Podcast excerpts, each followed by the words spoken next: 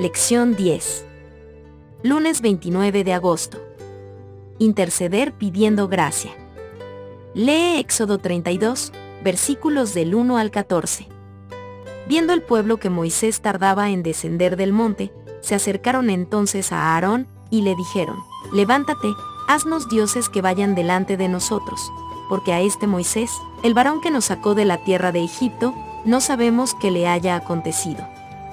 Y Aarón les dijo, Apartad los zarcillos de oro que están en las orejas de vuestras mujeres, de vuestros hijos y de vuestras hijas, y traédmelos. Entonces todo el pueblo apartó los zarcillos de oro que tenían en sus orejas, y los trajeron a Aarón. Y él los tomó de las manos de ellos, y le dio forma con buril, e hizo de ello un becerro de fundición. Entonces dijeron, Israel, estos son tus dioses, que te sacaron de la tierra de Egipto. Y viendo esto Aarón, edificó un altar delante del becerro, y pregonó a Aarón, y dijo, Mañana será fiesta para Jehová. Y al día siguiente madrugaron, y ofrecieron holocaustos, y presentaron ofrendas de paz. Y se sentó el pueblo a comer y a beber, y se levantó a regocijarse. Entonces Jehová dijo a Moisés, Anda, desciende, porque tu pueblo que sacaste de la tierra de Egipto se ha corrompido pronto se han apartado del camino que yo les mandé, se han hecho un becerro de fundición, y lo han adorado, y le han ofrecido sacrificios, y han dicho, Israel, estos son tus dioses, que te sacaron de la tierra de Egipto. Dijo más Jehová a Moisés, yo he visto a este pueblo, que por cierto es pueblo de dura cerviz.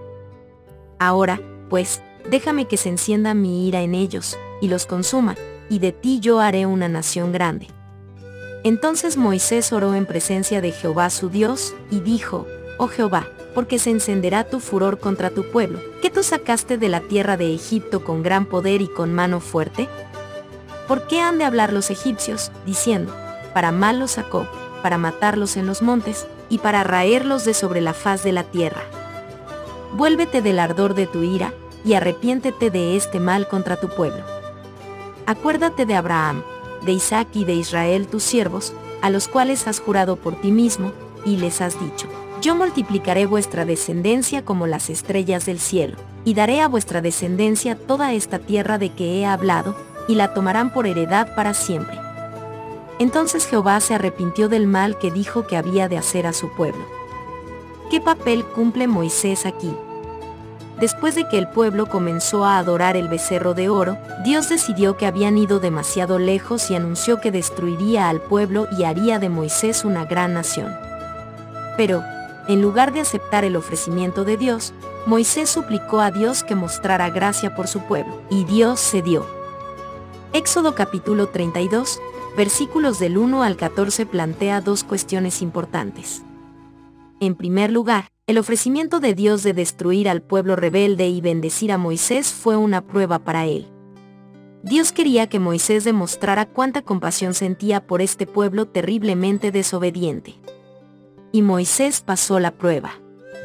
Al igual que Jesús, suplicó misericordia para los pecadores. Esto revela algo muy interesante. A veces Dios también puede permitir que enfrentemos oposición que pasemos por el crisol para que Él, nosotros y el universo expectante podamos ver cuánta compasión tenemos por los descarriados. ¿Qué razones dio Moisés para pedir al Señor que no destruyera a Israel? En segundo lugar, este pasaje muestra que la oposición y la desobediencia son un llamado a demostrar gracia. La gracia es necesaria cuando la gente menos la merece. Pero, cuando menos la merece es también el momento en que menos nos apetece ofrecerla. Cuando María, la hermana de Moisés, lo criticó y luego enfermó, él clamó al Señor para que la sanara de la lepra, número capítulo 12. Cuando Dios se enojó con Coré y sus seguidores y amenazó con destruirlos a todos, Moisés cayó sobre su rostro para suplicar por la vida de ellos. Al día siguiente, cuando Israel se quejó contra Moisés por la muerte de los rebeldes y Dios amenazó con destruirlos a todos nuevamente. Moisés cayó de rodillas y rápidamente instó a Aarón a hacer expiación por todos ellos. Número capítulo 16.